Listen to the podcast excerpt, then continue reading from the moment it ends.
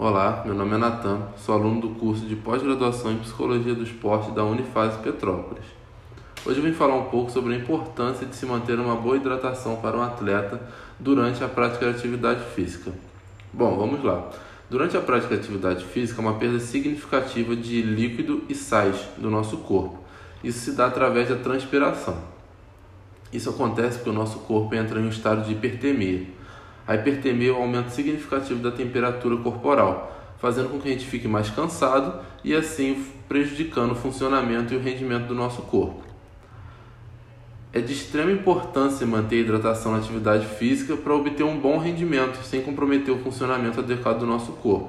Além disso, a hidratação ajuda na regulagem da temperatura corporal e auxilia no transporte de oxigênios e nutrientes.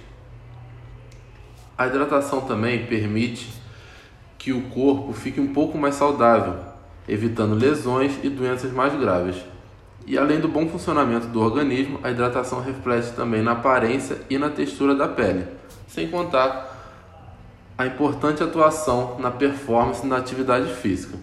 Essa hidratação geralmente se dá através da água, mas nem sempre. Também pode ser através de bebidas isotônicas, porque é mais gostoso para mudar um pouco o gosto, para melhorar um pouco a digestão do, do atleta.